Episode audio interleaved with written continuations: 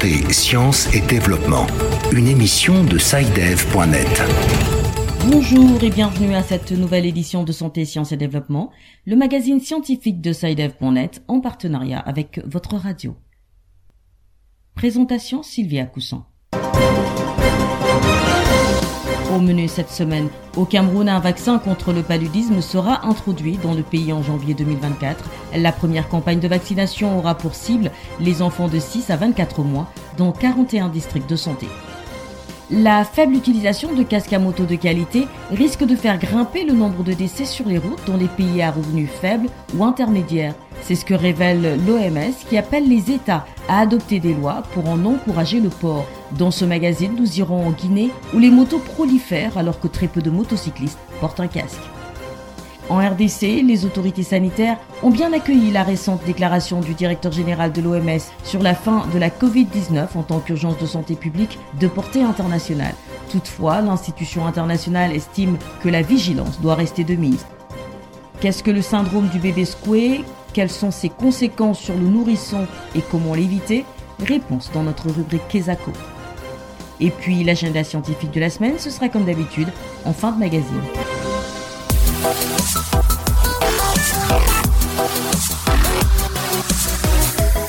Bienvenue à tous. Le vaccin contre le paludisme sera introduit au Cameroun en janvier 2024. Il est destiné aux enfants de 6 à 24 mois dans 41 districts de santé. Les autorités sanitaires espèrent ainsi faire baisser d'environ 70% le taux de mortalité de cette couche vulnérable.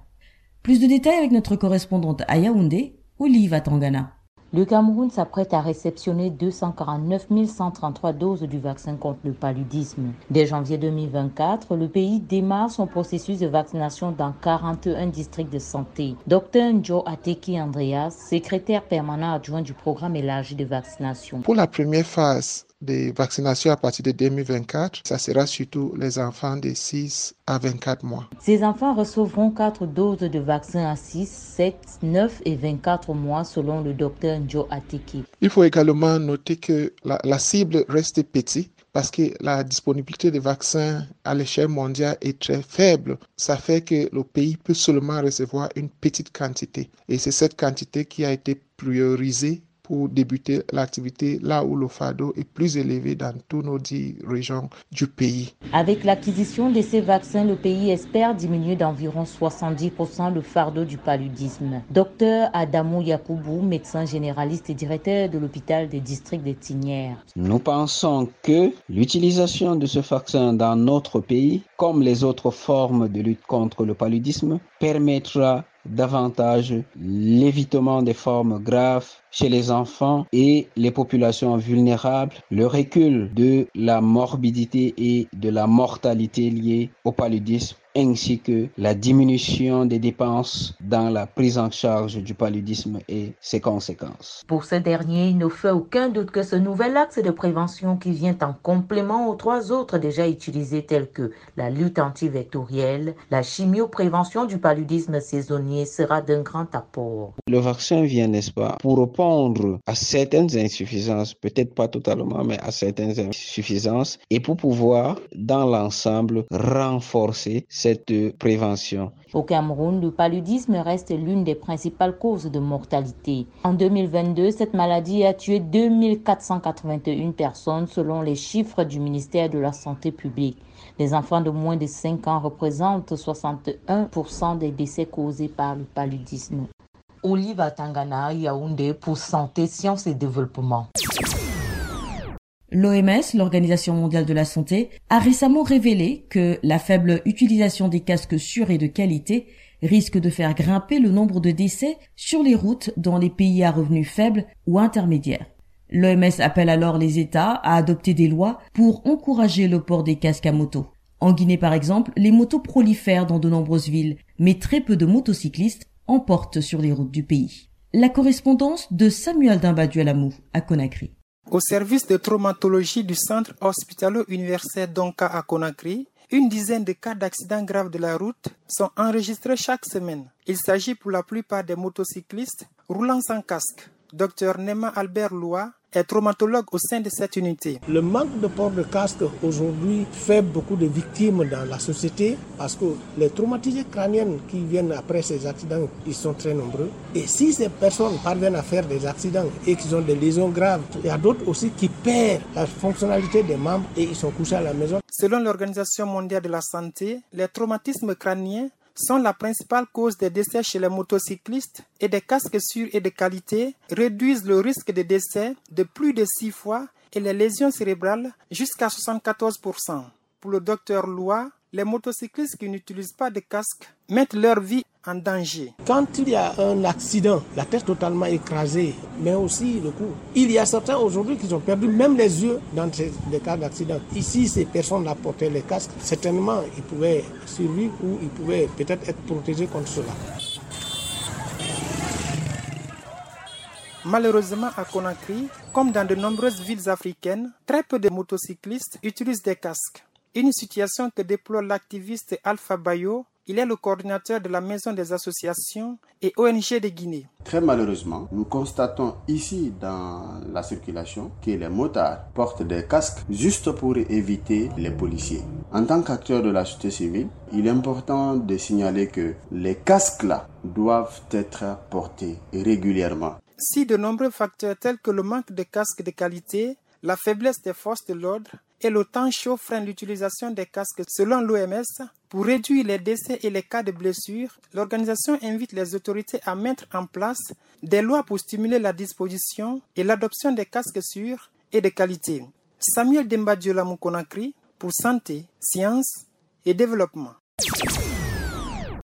En République démocratique du Congo, les autorités sanitaires ont bien accueilli la récente déclaration du directeur général de l'OMS sur la fin de la Covid-19 en tant qu'urgence de santé publique de portée internationale. Toutefois, ces autorités estiment que la vigilance doit rester de mise. Les précisions de Bertrand Mayumbu à Kinshasa. La Covid-19 n'est plus une urgence des santé publiques à portée internationale, déclaration de l'Organisation mondiale de la santé depuis ce 5 mai. Toujours pour l'OMS, c'est depuis plus de 12 mois que la pandémie est sur une tendance à la baisse, tendance qui a permis à la plupart des pays de revenir à une vie normale. Déclaration qui ne laisse guère sans réaction les acteurs des ripostes contre la Covid-19. Professeur Dr Aouka, chef du département de virologie à l'Institut national de recherche biomédicale et incident manager de la réponse Covid en RDC. Le pays, à travers notre ministère des tutelles, va dans les jours qui suivent éditer des nouvelles stratégies qui vont tourner, à mon avis, sur la surveillance épidémiologique au niveau des zones de santé des hôpitaux, au niveau de certaines populations cibles. Ce dont on est fier, c'est qu'en trois ans d'épidémie, nous avons pu avoir plusieurs vaccins. D'ailleurs, c'est grâce aux vaccins qu'on a pu avoir cette régression des cas dans beaucoup de pays. Et c'est comme ça que la vaccination va aussi constituer un élément clé dans notre stratégie post-pandémique. En dépit des avancées significatives dans la baisse des cas de Covid-19, les professionnels de santé restent vigilants et adoptent une attitude impartiale. Francine Mbouba, médecin généraliste à l'hôpital de référence Mère et Enfants d'Engaba. Les cas de Covid sont vraiment de plus en plus rares. Mais cela ne veut pas dire qu'il n'y a plus de Covid. Comme vous la connaissez, c'est un virus. Et devant pareil cas, on soumet le malade à un test Covid pour avoir un diagnostic de précision. Et dès que le test revient positif, en tout cas, moi-même déjà médecin, je dois me protéger en portant un masque, en isolant le malade et en le soignant, comme le protocole le dit pour le cas de Covid. On doit toujours faire attention. Au regard de cette évolution positive, le ministre de la Santé publique, Hygiène et Prévention a saisi le Premier ministre pour solliciter la levée par décret de mesures de restriction. Kinshasa, Bertrand Mayumbu, pour Santé, Sciences et Développement.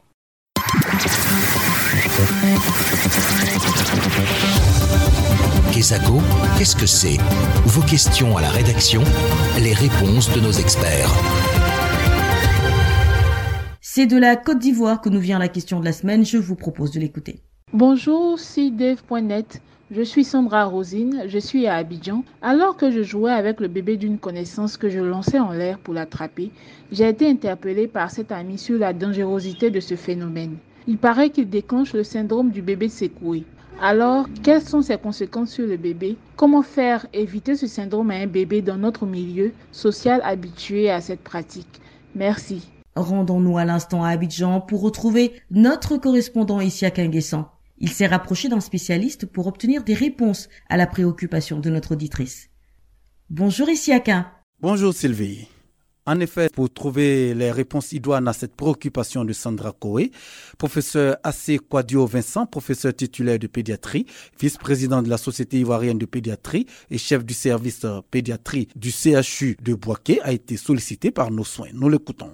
Le syndrome de bébé secoué est un terme en médecine pour décrire des lésions qui se trouvent au niveau du cerveau, mais provoquées par un traumatisme crânien non intentionnel. Ça veut dire que l'enfant n'a pas fait une chute sur son crâne, cela se produit lorsque une personne, adulte ou adolescent ou jeune, saisit de manière violente un enfant qui le, lance, ou le bouscule de manière violente, ou le tire de manière violente, ou le secoue vigoureusement. Cette action de violence exercée, qui peut ne pas être intentionnelle, qui peut être dans le cadre de jeu, ou qui peut être dans le cadre d'une réaction parce que l'enfant est en train de pleurer exagérément qu'on ne supporte pas, qu'on l'attrape pour le secouer, pour que l'enfant euh, arrête de pleurer. Et donc, ce sont ces manœuvres-là ça rentre dans le grand groupe des traumatismes de l'enfant, donc c'est une forme de violence. Le cerveau du jeune enfant est en plein développement et les muscles du cou de l'enfant sont euh, encore en formation, en maturation et donc n'ont pas une bonne tonicité.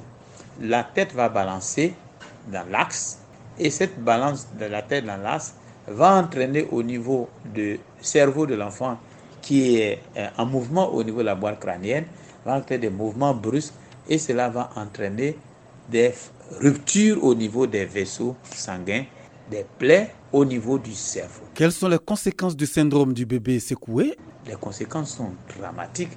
Le cerveau en développement qui est lésé va prendre du temps pour se cicatriser et ces cicatrices-là vont donner toutes les conséquences qu'on a. Ça sera du sang, ça sera des lésions, plaies.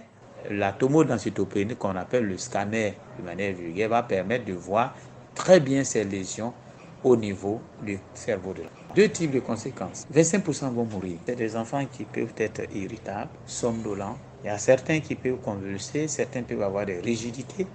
D'autres peuvent perdre connaissance. C'est un enfant qui parlera L'enfant marchera difficile. Lorsqu'ils sont à l'école, cela va entraîner une difficulté d'apprentissage, une difficulté relationnelle.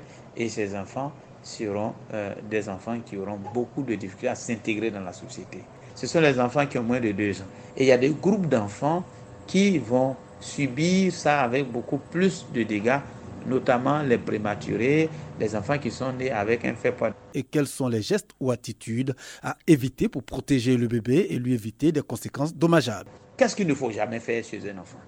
Ne jamais lancer un bébé dans les airs. C'est une pratique qu'on voit souvent en Afrique subsaharienne. Faire tourner un bébé en le tenant par les bras ou les jambes.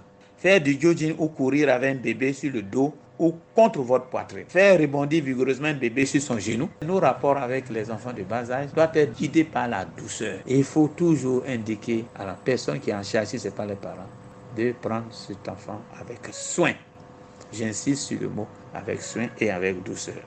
Voici Sylvie l'éclairage du professeur AC Quadio Vincent, chef du service pédiatrie du CHU de Boaké, qui répondait à la question de Sandra Koé. Merci Isiaka. Je rappelle que vous étiez en ligne d'Abidjan en Côte d'Ivoire. Quant à vous, chers auditeurs, si vous aussi souhaitez nous adresser une question, une seule chose à faire, envoyez simplement un email à l'adresse suivante podcast@sidev.net. Podcast s'écrit P-O-D-C-A-S-T et Sidev s'écrit S-C-I-D-E-V. Je répète, podcast@sidev.net. Vos questions et commentaires sont attendus à cette adresse à tout moment de la journée. C'est l'heure de feuilleter l'agenda scientifique de la semaine. Virgile Aissou a sélectionné pour nous quelques événements scientifiques dignes d'intérêt. Bonjour Virgile. Bonjour Sylvie, bonjour chers auditeurs. L'Université internationale de Rabat au Maroc accueille les 18 et 19 mai le premier congrès international sur la phytomédecine, le régime méditerranéen et la prévention du vieillissement et des maladies liées à l'âge. Le 16 mai, c'est la journée internationale de la lumière, célébrée chaque année à l'occasion de l'anniversaire de la première opération réussie au laser en 1960. Cette journée est un appel à renforcer la coopération scientifique et à exploiter son potentiel pour favoriser la paix et le développement durable. Le 17 mai est la journée mondiale de sensibilisation et de lutte contre l'hypertension artérielle. Quant au 22 mai, c'est la journée mondiale de la biodiversité. Voilà Sylvie, c'est tout pour la semaine. Merci Virgile. Mesdames et messieurs, ainsi s'achève ce numéro de votre magazine Santé, Sciences et Développement que je vous remercie d'avoir suivi. Rendez-vous la semaine prochaine pour une nouvelle émission, même heure, même fréquence. D'ici là, portez-vous bien. Cette émission est disponible en podcast sur le site sidev.net/fr. Cette émission a été réalisée sur financement du CRDI, le Centre de recherche pour le développement international, un organisme public canadien. Le CRDI investit dans le savoir, l'innovation et les solutions afin d'améliorer les conditions de vie dans les pays en développement.